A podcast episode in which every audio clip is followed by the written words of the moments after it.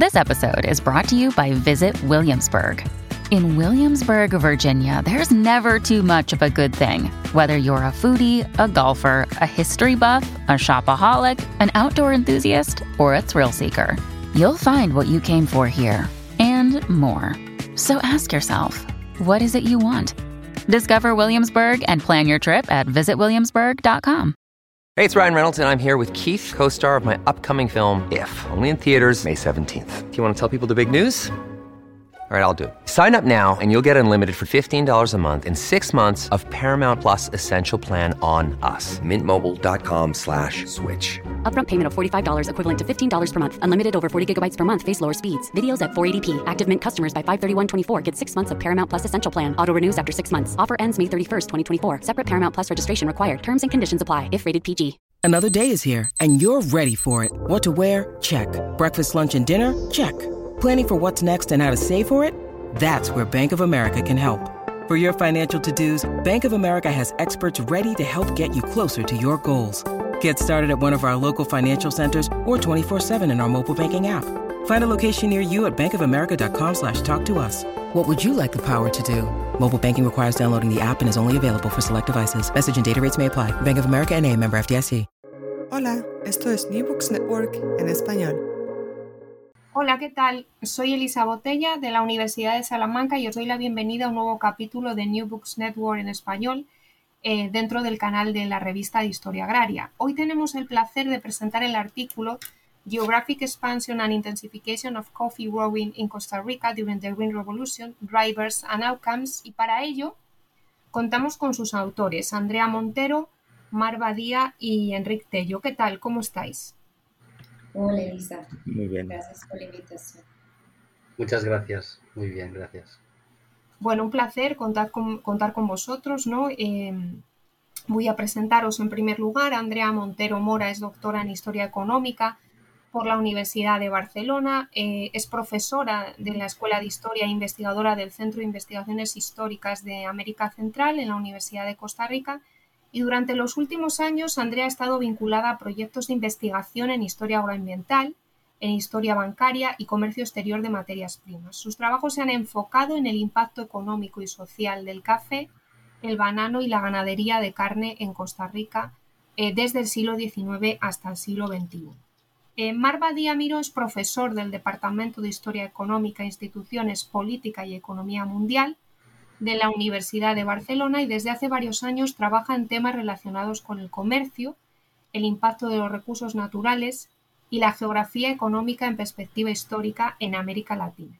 Y Enrique Tello es profesor del Departamento de Historia Económica, Instituciones, Política y Economía Mundial, también de la Universidad de Barcelona, eh, y tiene 35 años de docencia e investigación, en particular en la Facultad de Economía y Empresa, donde lidera un equipo multidisciplinar que estudia cómo los patrones y cambios de los agroecosistemas afectan a los diversos servicios ecosistémicos que pueden proporcionar a la sociedad, de proveimiento, regulación, sostén o cultural recreativos para contribuir a una nueva transición agroecológica más allá de la revolución verde vamos a plantear un poco la introducción, ¿no? lo que aparece al principio del artículo, ¿no? cuando se presentan nuevos y mejorados datos ¿no? agregados de la especialización regional del cultivo del café en Costa Rica en ese periodo que tratáis, de 1950 y a 1980, y en él planteáis ¿no? esos determinantes de la expansión de la frontera cafetalera a partir de un modelo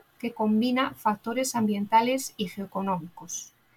Andrea, ¿cuáles fueron los patrones geográficos de expansión e intensificación de las áreas cafetaleras durante el despliegue de, la Revolución Verde? Y en ese sentido también me gustaría plantear qué papel jugaron las variables agroclimáticas de uso del suelo, demográficas y de acceso al mercado. Bien, bueno, es importante comenzar diciendo que Costa Rica fue el primer país de Centroamérica y uno de los primeros de América Latina en cultivar café alrededor de 1820. Durante el siglo XIX y hasta la década de 1940, su producción se concentró en la meseta central, la región Alajuela-San Ramón en el occidente del país y la región Reventación, Reventazón Turrialba en el oriente.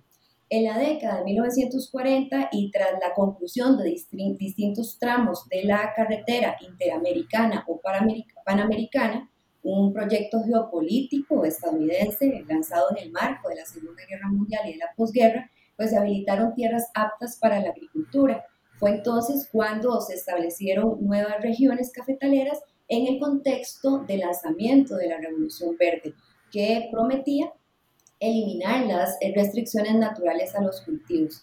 De ahí surgió nuestro interés en explicar los patrones de especialización cafetalera considerando variables físicas, agroecológicas, demográficas y de acceso a los mercados. Los resultados de la investigación y para nuestra sorpresa arrojaron que las regiones cafetaleras se mantuvieron diversificadas incluso en los momentos de mayor expansión del cultivo. Y aunque la cuota del café creció indiscutiblemente, los bosques y los pastos continuaron dominando el paisaje. Además, eh, la especialización estuvo positiva y significativamente relacionada con variables agroclimáticas, como por ejemplo la altura, el brillo solar y la, precipitación, lo que nos sugiere que los eh, caficultores siguieron apostando por el café de altura y que este cultivo se sembró cerca de los núcleos más poblados de las antiguas y las nuevas regiones. El café fue entonces un cultivo más complementario que sustitutivo, incluso en el momento de mayor auge de la modernización del sector y esto se asocia, por un lado, con la agricultura de base familiar y por otro, con los objetivos multipropósitos de las eh, comunidades rurales costarricenses durante el periodo que analizamos en, en el artículo. A partir de esta introducción, eh, y teniendo en cuenta un poco las diferentes secciones del artículo eh, y la metodología utilizada, ¿cuál es la principal aportación del artículo eh, a la luz ¿no? de la literatura previa dentro de la historia agraria ambiental de Costa Rica o de Centroamérica? ¿no? Y en ese sentido, ¿qué vacío crees, Andrea, que llena la literatura y de qué manera lo hace? ¿no? Y ahí me refiero sobre todo a la metodología que, luego nos comentará Mar Badía. Sí, tenemos que partir diciendo que el café ha sido el cultivo consentido de la historiografía agraria costarricense sobre su producción, comercialización, mano de obra, cambio tecnológico, tenencia de la tierra, se ha escrito muchísimo. Eso sí, la mayor producción académica se centra en el siglo XIX y primera mitad del siglo XX. Por supuesto, existen trabajos que abordan el periodo más contemporáneo, y que sin duda son pioneros, son pioneros, perdón, y se convirtieron en trabajos referentes en nuestra investigación. El cambio tecnológico con la Revolución Verde fue tratado inicialmente por economistas e historiadores, como por ejemplo Jorge León, Mario Samper, Carlos Naranjo, eh, y más recientemente Wilson Picado, Maximiliano López, Gertrude Peters, Margarita Torres, entre otros. Y estos primeros trabajos abordan temas diversos como las políticas eh, agrarias institucionales, la participación de actores públicos y privados durante la modernización, la adopción tecnológica y, por supuesto, los resultados de esa adopción en términos de producción y rendimiento. Sin embargo, lo nuestro viene a sumar de forma distinta, porque a través de un modelo explicamos la expansión de la frontera cafetalera y sus determinantes, ¿verdad? Eh, primero, en el contexto de buenos precios del café en el mercado internacional y una política doméstica favorable que impulsó el cambio tecnológico y luego en el contexto de crisis de precios y regulación de mercado. Nuestro principal aporte es entonces probar la relevancia de los factores de primera naturaleza y los factores de segunda naturaleza en la especialización del cultivo durante el despliegue de la Revolución Verde me parece entonces que a nivel metodológico es un trabajo absolutamente novedoso con respecto a lo que se había hecho antes en la historiografía agraria costarricense y que los resultados revisitan algunos argumentos que se habían planteado sobre la revolución verde en la caficultura costarricense. Vamos ahora a ir evaluando o analizando un poquito las diferentes secciones, ¿no? Y vamos a empezar con la sección 2 en la que exploráis el papel del Estado, el mercado, las instituciones y, la revolución verde durante la modernización del café. me ha parecido muy pertinente esa división por etapas del cambio tecnológico de la, de la producción cafetalera en Costa Rica, hablando primero del despegue de 1945 a 1962, después introducís esa fase de consolidación desde 1963 hasta 1971 y por último la fase de dinamización de 1972 a, a 1989. Me gustaría saber un poco más ¿no? para, para nuestros oyentes, eh, me gustaría que desarrollásemos, Andrea, las características generales ¿no? de, de, cada una de estas fases. Bien, efectivamente, durante la fase de despegue que ubicamos entre el 45 y el 62, el mercado cafetalero se encontraba liberalizado y los precios del café fueron altos debido al incremento de la demanda de la bebida en Estados Unidos y también en Europa. Por entonces, el Ministerio de Agricultura y Ganadería lanzó una serie de proyectos y programas para mejorar los rendimientos del café típica, que era la variedad tradicional, aquella que se había comenzado a cultivar en el siglo XIX, pero también comenzó con los ensayos del café híbrido tico, cuyo cultivo se popularizó muchísimo en las fincas cafetaleras en la década de los 60 y 70. Por su parte, el Instituto Interamericano de Cooperación Agrícola, un agente transnacional, comenzó con la importación de semillas eh, de café de altísimo rendimiento que, que venían de, eh, de, Brasil y también de algunos laboratorios en, en Portugal. Y eh, pues esta fase también se caracteriza por un incremento importante eh, del uso de fertilizantes y un aumento de las importaciones de insumos químicos procedentes principalmente de Estados Unidos y también de Alemania. Y por supuesto, en las fincas experimentales del Ministerio de Agricultura hubo ensayos de macronutrientes, entiéndase nitrógeno, fósforo y potasio. A nivel de prácticas agrícolas se recomendaron nuevos sistemas de cultivo, de poda y también manejo de sombra para mejorar la producción y la productividad. La siguiente fase que denominamos consolidación la ubicamos entre el 63 y el 71, como usted bien eh, mencionó. Por entonces el mercado cafetalero se encontraba regulado. Durante todo el periodo los precios del café se mantuvieron bajos pero estables. Esta fase se vio marcada por las erupciones del volcán Irazú entre marzo de 1963 y mayo de 1964, las cuales provocaron estragos en las plantaciones de la meseta central, la región cafetalera más importante del país. Esto provocó que el Ministerio de Agricultura pusiera en marcha el proyecto de renovación y repoblamiento de plantaciones en el año 1964 y nosotros consideramos que este proyecto fue clave porque contribuyó sin duda a acelerar el cambio tecnológico cuando cerca de 25 mil hectáreas ¿verdad? tuvieron que renovarse o repoblarse. Esto representaba el 30% del área, el área cafetalera nacional. Y en términos de insumos agrícolas, se estableció Fertilizantes de Centroamérica, que se convertiría en el principal distribuidor de abonos en el país.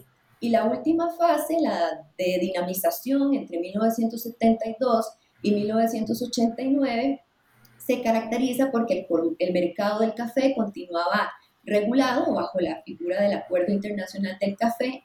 Eh, hubo un aumento notorio de los precios del café debido a las heladas brasileñas de la década de 1970 y esta fase se caracteriza también por la aparición de la enfermedad de la roya del café en Brasil. A partir de entonces, toda la investigación genética se centró en obtener plantas que combinaran una serie de factores como adaptabilidad, uniformidad, eh, capacidad de producción, por supuesto, resistencia a la enfermedad y eh, calidad de tasa. En cuanto a insumos químicos, la investigación se, se, dinamizó muchísimo gracias a Fertilizantes de Centroamérica, que se convirtió ya no solo en el principal distribuidor de insumos químicos en Costa Rica, sino también en todo el istmo.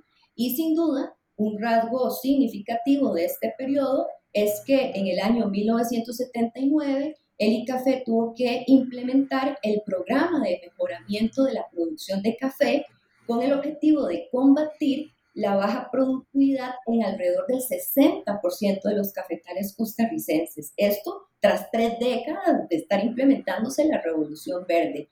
Y lo anterior es un hallazgo interesante que nos sugiere que la implementación del paquete tecnológico fue gradual e incompleto, que dicho sea de paso es una de nuestras principales conclusiones en este trabajo.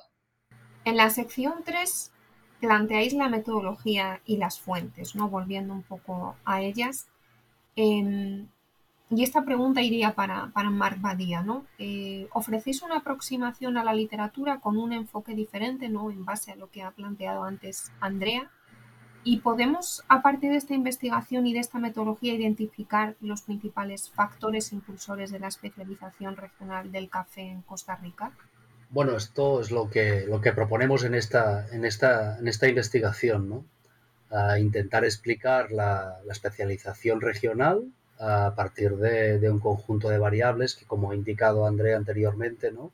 recogerían estas, estos factores de primera naturaleza y de segunda naturaleza que, que, ahora os voy, a, os voy a explicar con un poquito más de detalle, ¿no? Pero, pero antes querría destacar una, aportación muy relevante que hace, que hace el artículo y, que se deriva directamente del trabajo que hizo Andrea en su tesis, que es la, aportación de los datos brutos, ¿no? Ah, es, una, es, una, es una aportación muy relevante porque de las primeras cosas que detectó Andrea en su tesis es que es que los datos de, los censos agrarios que habían, habían sido utilizados de manera crítica por bastantes investigadores, ah, parecía que no habían sido tan buenas como habían sido consideradas en, investigaciones anteriores. Y por lo tanto, ah, este trabajo creo que es de los primeros en los cuales se corrigen precisamente estos datos y ofrecen a unas series de, superficie de determinados cultivos, no solo de café, sino también de otros cultivos, homogéneas para distintas unidades geográficas para buena parte del siglo XX. ¿no? Y esto eh, que a veces ah, creo que como estudiadores económicos también tenemos de, rescatar y valorizar, ¿no? Ah, porque realmente esto es una buena contribución que puede servir a, otras investigaciones en, un futuro. Bien, dicho esto, básicamente lo que, lo que proponemos en este, en este artículo es un modelo que, con Enrique Tello ya aplicamos en el, año, en el año 2014 a la hora de intentar explicar la especialización vitícola catalana de, mediados del siglo XIX. Y parecería que, bueno, que no hay mucha relación entre la especialización vitícola catalana de, de ese periodo con la especialización cafetalera, pero en el fondo lo que proponemos es un marco de análisis que es suficientemente ah, amplio y adaptable para que, para que podamos hacer esto que, es, que proponemos. ¿no? Que en el fondo es básicamente intentar explicar esa especialización a partir de este grupo de variables que os he comentado antes, ¿no? estas de primera naturaleza y estas de segunda naturaleza. ¿no? Que básicamente dentro de las variables de, de primera naturaleza incorporaríamos todo aquello tipos de variables que estarían más relacionadas con las características agroecológicas del cultivo y también de todo aquel conjunto de variables geográficas y ambientales, ¿no? que nos recogerían buena parte de la adaptabilidad del, cultivo a, la altura, a la radiación solar, a la pluviosidad, a todo este tipo de variables que, que, explican y que es indudable que, tienen una relevancia importante a la hora de, explicar la especialización cafetalera. A ese grupo de variables también le, añadíamos un conjunto de variables de dotación de factores económicos dentro de este marco de, las de, primera naturaleza, ¿no? las cuales eh, consideramos la, dotación del factor trabajo, que en el caso, que ya lo era en el caso de la especialización vitícola catalana, pero que, de, que, por descontado es muy relevante y después ahora cuando entremos en los resultados ah, también veremos que es muy relevante la, a la hora de explicar la especialización cafetalera, ¿no? que es la, dotación de población, la dotación en el fondo de mano de obra para, para el cultivo, ¿no? que tiene un impacto indudable. Y entonces lo que también proponemos es que frente a estas variables de primera naturaleza que tienen un impacto obvio y que tienen un impacto determinante a la hora de explicar esta especialización, proponemos que los mercados también juegan un papel, ¿no? Y, es, y, por eso introduciríamos estas, estas variables de, que les llamamos de segunda naturaleza, que en el fondo es acceso al mercado.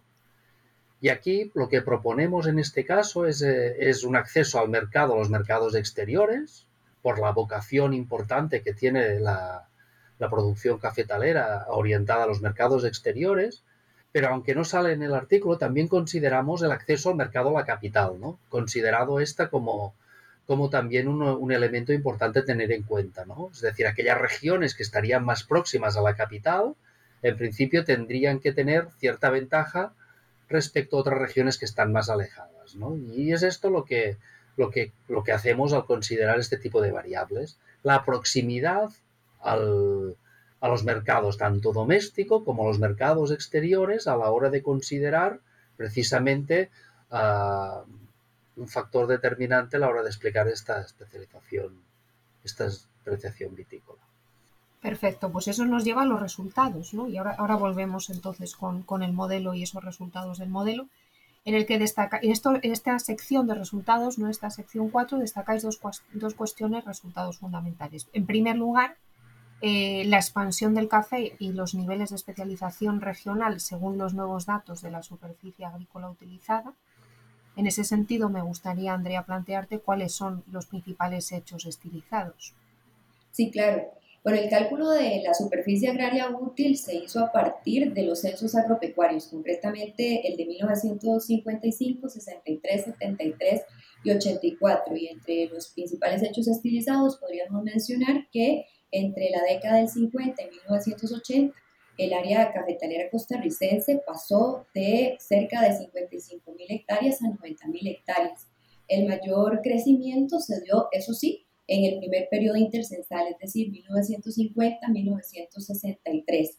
Como era de esperar, la producción cafetalera también aumentó como resultado de la ampliación del área y, por supuesto, de la intensificación del cultivo. Esto provocó que eh, la producción cafetalera costarricense pasara de unas 500.000 fanegas en 1950 a cerca de 2.200.000 fanegas en 1984.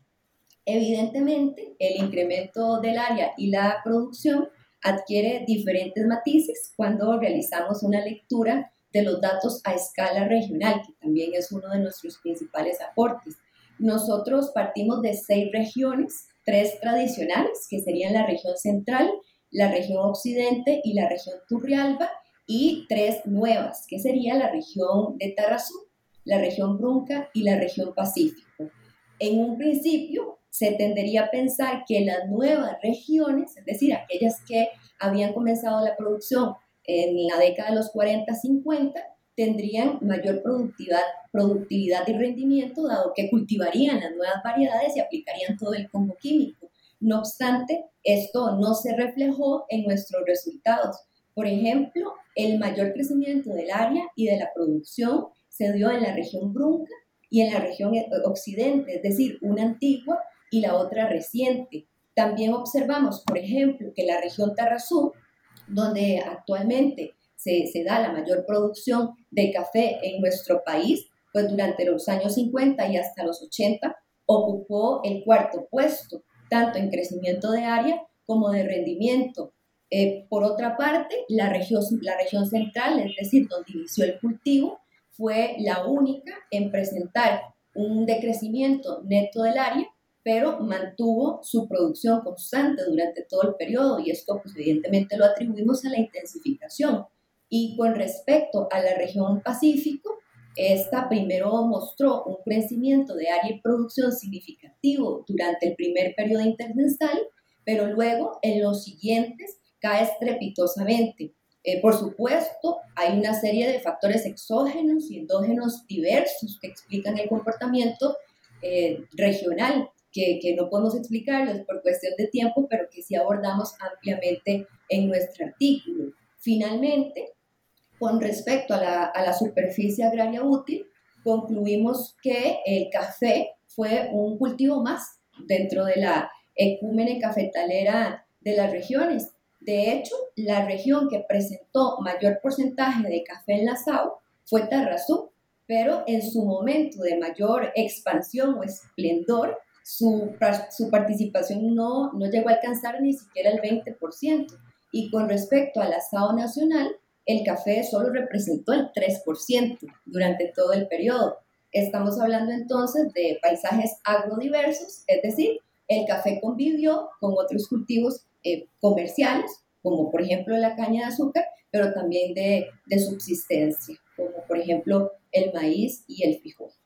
Y la segunda cuestión ¿no? que, planteáis en, esta sección de resultados eh, se basa un poco en hasta qué punto el, artículo identifica los principales impulsores de la especialización regional de la caficultura. Y ahí sí que me gustaría preguntarte, preguntarte Marc, eh, desarrollar un poco eh, de manera breve ese modelo y los resultados que aporta el modelo para eh, responder ¿no? a, esta cuestión. Bien, muy, muy brevemente, uh, los principales resultados uh, uh, van en, en parte en, en la línea de lo, de lo, de lo, que, de lo que esperábamos. ¿eh?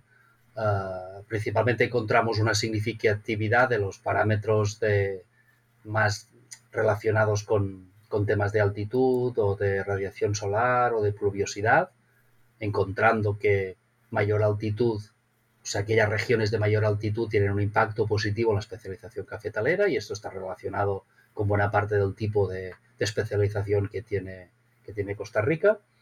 Después es cierto que la, que la, radiación solar también acaba teniendo un, un, impacto importante y significativo, aunque es cierto que llega un determinado momento, la parte final del, del periodo de estudio, en que las variables dejan de ser significativas. ¿no?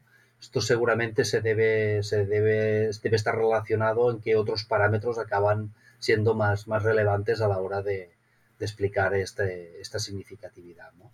Lo que sí que acaba siendo bastante robusto es la pluviosidad. Aquellas regiones más pluviosas uh, acaban teniendo una mayor especialización ca cafetalera. Después encontramos otro elemento significativo que es la, complementariedad entre el café y la especialización cafetalera y, la, y, la, y los pastos. ¿no? Esto, esto es relevante y esto, y esto bueno, también la, la, verdad es que fue un, bueno, un resultado que, que, que, que, analizamos bien en detalle y que queremos que, destacarlo es significativo. ¿no? Encontramos que precisamente en aquellas zonas donde hay menos pastos hay mayor especialización. ¿no? Y esto estaría relacionado precisamente en esta complementariedad entre, entre, ambas, entre ambos cultivos, bueno, ambos cultivos o ambos usos de, del suelo, ¿no? no tanto cultivos.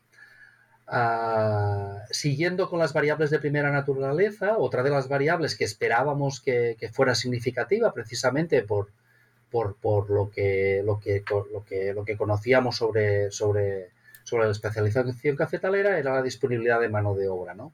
La manera de capturar esa disponibilidad de mano de obra es a través de la variable de población de densidad, la cual nos sale, nos sale significativa durante todo el periodo de estudio. ¿no? Y, es cierto que el, que el, que el trabajo en los cafetales uh, es estacional, pero, pero en, en, determinadas estaciones es muy intensivo mano de obra y por lo tanto cuadra perfectamente con el hecho de que esta variable sea, sea significativa y que por lo tanto podamos afirmar que en aquellas zonas de mayor densidad uh, uh, también hay una mayor especialización cafetalera.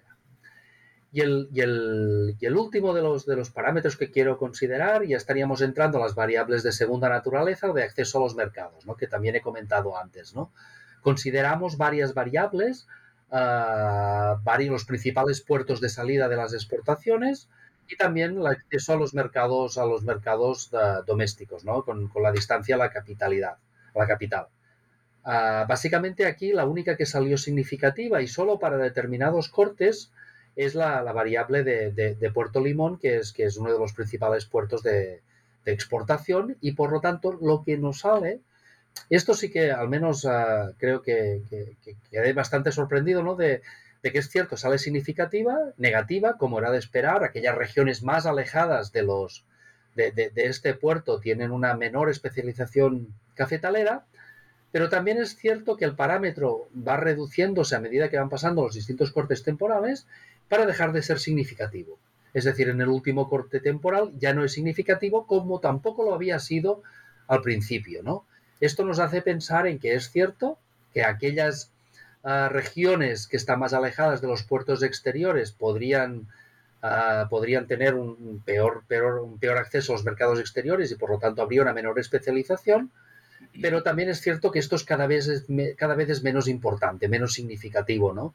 Y esto también puede ser reflejo del hecho de que, de que estas distancias no acaban de ser del todo unas barreras a la exportación a medida que va habiendo mejoras en, el, en la construcción de infraestructuras o precisamente en el acceso a esos mercados, ¿no? Y aquí podría estar uh, una de las explicaciones que habría detrás de, de, de esta pérdida de significatividad de, de de esta variable.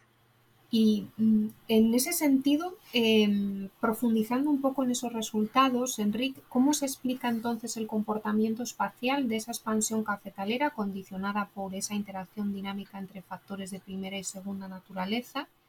¿Y cómo variaron estos condicionantes a lo largo del tiempo, teniendo en cuenta el complejo tejido socioeconómico y agroecológico y permitiendo, ¿no? en cierta medida, la pervivencia del modelo de cultivo bajo sombra en cafetales de, pequeña escala. Bueno, yo, yo, creo que el modelo y los resultados son muy interesantes. Eh, en primer lugar, porque, como ha dicho al principio Andrea, la, la, Revolución Verde, y en particular en el café, se hizo en Costa Rica, digamos, como país puntero, y con un gran impulso, tanto exterior desde Estados Unidos, pero sobre todo interior desde el Estado, eh, con una voluntad de, de alguna manera, abolir restricciones naturales. ¿no? En este sentido, que los factores de primera naturaleza se mantengan prácticamente todos, hasta prácticamente todos los cortes significativos, eh, es un resultado eh, que pone en cuestión que se pueda interpretar el proceso simplemente como un, un, con un modelo de, de, de, innovación tecnológica inducida. Hay un mercado que tira y hay una producción que responde, ¿no? eh, mostrando que la historia es más compleja y la historia importa. ¿no? Y los actores que están ahí, los distintos tipos de actores, juegan un papel. Y básicamente lo que creo que, que, que se puede interpretar de estos resultados es que eh, la adopción de, esa, de, ese paquete de la Revolución Verde eh, por parte de las explotaciones mayoritariamente medianas y pequeñas, eh, familiares, eh, campesinas, fue en Costa Rica selectiva. Hubo, sin duda, una uh, adopción, una adopción, como se ha dicho, como ha dicho Andrea, de las nuevas variedades híbridas. Hubo una adopción, y de, y de qué manera, uh, hasta qué niveles, en un momento dado, de uh, los fertilizantes industriales, convirtiendo Costa Rica en el primer país de rendimientos del mundo y con una cantidad de consumo de esos inputs externos muy elevada. En un momento dado, luego hubo una reducción con la crisis del modelo, digamos, de los años 80 para adelante. Uh, pero en cambio, uh, hubo un mantenimiento eh, muy terco, por así decirlo, contrario a las prescripciones que se daban desde los centros oficiales, del de policultivo eh, del café con árboles de sombra. Es cierto que hubo una tendencia a, a hacer otros tipos de sombra eh, más comerciales, digamos, pero hubo una resistencia a mantenerlos y dentro de esos, ese policultivo de árboles de sombra, hubo también un predominio de especies como muy típico de, de, Costa Rica, el poró, que son leguminosas, leguminosas que, por ejemplo, aportan eh, nitrógeno eh, en el suelo de forma biológica, de forma orgánica, ¿no? ecológica, podríamos decir, o agroecológica. Claro, esta estrategia de estar con dos pies en la revolución verde, y no uh, poner todos los uh, huevos en una sola cesta o quemar las naves, por así decirlo, uh, más allá del periodo estudiado en este, en este artículo fue muy, muy importante, porque cuando entró en crisis tanto el, el, el, precio y la desregulación de los mercados, eh, hubo una posibilidad de refugiarse en esta, en esta relativa continuidad del policultivo, eh, reduciendo el uso de fertilizantes químicos, basándose, reduciendo también los rendimientos, pero no necesariamente la rentabilidad, precisamente para ajustarse a este nuevo proceso, a este nuevo contexto internacional y nacional, sin, eh, por otra parte, eh, degradar el, suelo, precisamente porque, porque se había, seguía viendo poros y otros árboles leguminosos y no leguminosos de sombra. Por tanto, hubo una apuesta por mantener lo que podríamos llamar economías de alcance, de coproducciones, eh, frente a la tendencia al monocultivo y, por tanto, a las economías de escala simplemente, sin más. Eso también eh, liga con otro componente de cómo interpretar eh, el mantenimiento de los factores, digamos, agroclimáticos de primera naturaleza como factores claramente determinantes de la localización de esas áreas de especialización en Costa Rica. Y es que eso no debe interpretarse en un sentido determinista geográfico ambiental, porque como se explica en el texto, hay unos rangos de altura y hay unos rangos de luminosidad y hay unos rangos de eh, pluviosidad eh, e, entre los que se podía haber ido, digamos, hacia zonas subóptimas, pero aún capaces de producir y exportar eh, café. El mantenimiento de unos rangos muy, muy óptimos y, el fracaso de aquellos en los que se intentó, pero fracasaron en Costa Rica de eh, escapar a ellos, ah, tiene mucho que ver con la voluntad de mantener un producto de cierta calidad, que es otra de las características de larga continuidad de la especialización cafetalera, eh, de Costa Rica. Por tanto, ahí eh, lo que nosotros acabamos interpretando es que el campesinado medio y pequeño eh, que no es todo, también hay grandes haciendas, pero que eh, jugó un papel importante, predominante en la toma de decisiones, mantuvo hasta cierto punto cierta herencia biocultural, le llamamos, o como lo llama la FAO, ¿verdad?, de eh, sus saberes tradicionales, junto con la adopción de partes del paquete de la Revolución Verde que les convenía.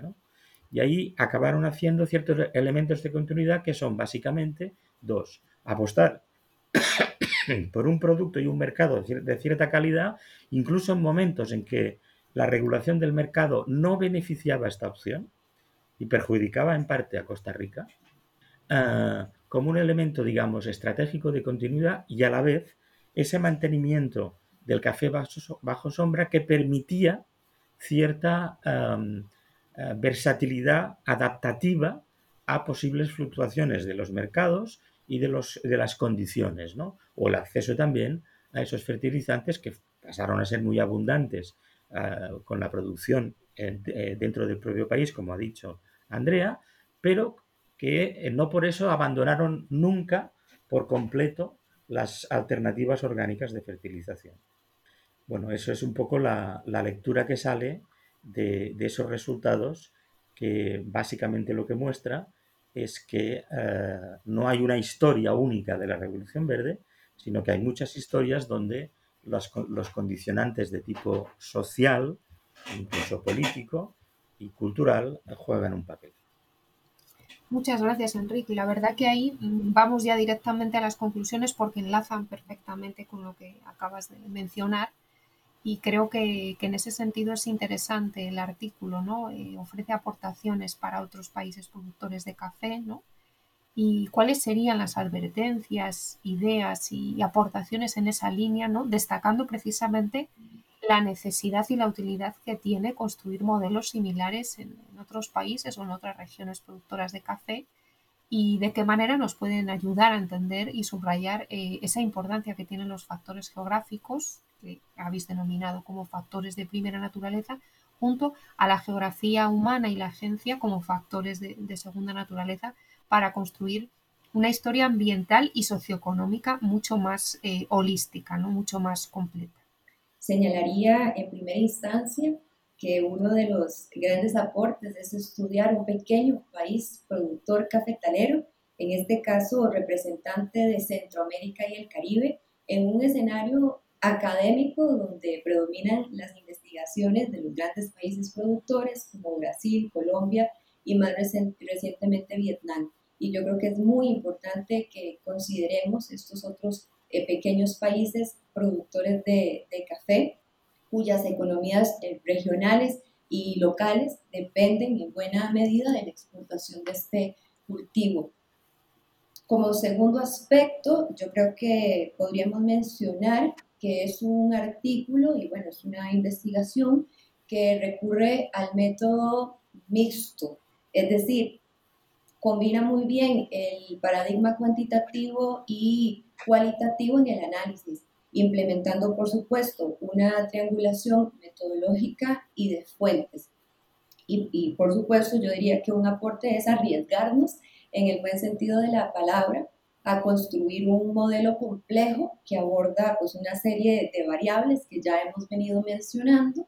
Y, bueno, sin duda la, la construcción de la matriz de datos fue un trabajo muy arduo de muchos meses, de una amplísima revisión de fuentes históricas de todo tipo y también en el proceso tuvimos que tomar una serie de decisiones y establecer una serie de criterios para sistematizar la información y por supuesto para aplicar la comparación entre, entre las regiones. Y como señalaba Mark, pues surgió una eh, base de datos eh, pues que, que se corrige con respecto a eh, lo que se venía eh, haciendo en Costa Rica con, los censos y que, y que, es muy útil para las futuras eh, investigaciones de café en este país, bueno, en Costa Rica entre el periodo 50-80. Y, y, yo diría que otro de los aportes, pues es eso que explicaba Enrique hacia el final, ¿no? Demostrar que la revolución verde en la caficultura costarricense fue un proceso gradual e incompleto y que lo incompleto lo vemos muchísimo después de la ruptura del Acuerdo Internacional del Café en 1989, cuando eh, pues los productores volvieron a sistemas tradicionales de cultivo o desintensificaron un poco el uso de, de insumos químicos.